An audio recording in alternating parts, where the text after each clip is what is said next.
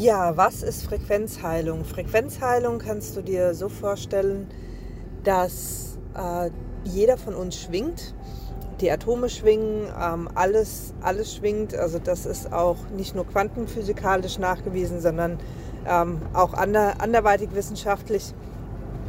Dahingehend kannst du dir vorstellen, auch die Nachrichten, die du per WhatsApp versendet, versendest oder Radio, wenn du anschaltest, da siehst du ja das geschriebene Wort nicht oder das gesprochene Wort, sondern das sind ja, ähm, ja Informationen, unsichtbare Informationen für uns, die Sender und Empfänger haben.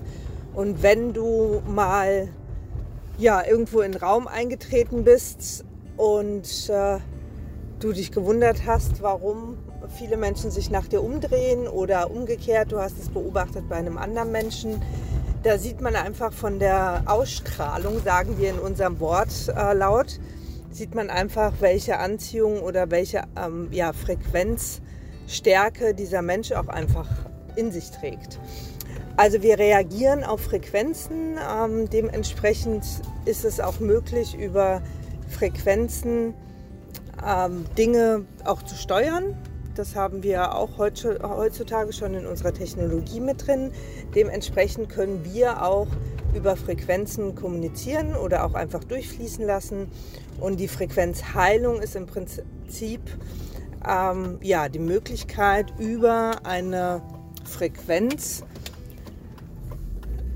eine andere Frequenz, die gestört ist oder nicht harmonisch läuft oder ähm, nicht in der Frequenzanhebung ist, ähm, wie, wie das Universum gerade, beziehungsweise da gibt es ja auch nochmal Unterschiede.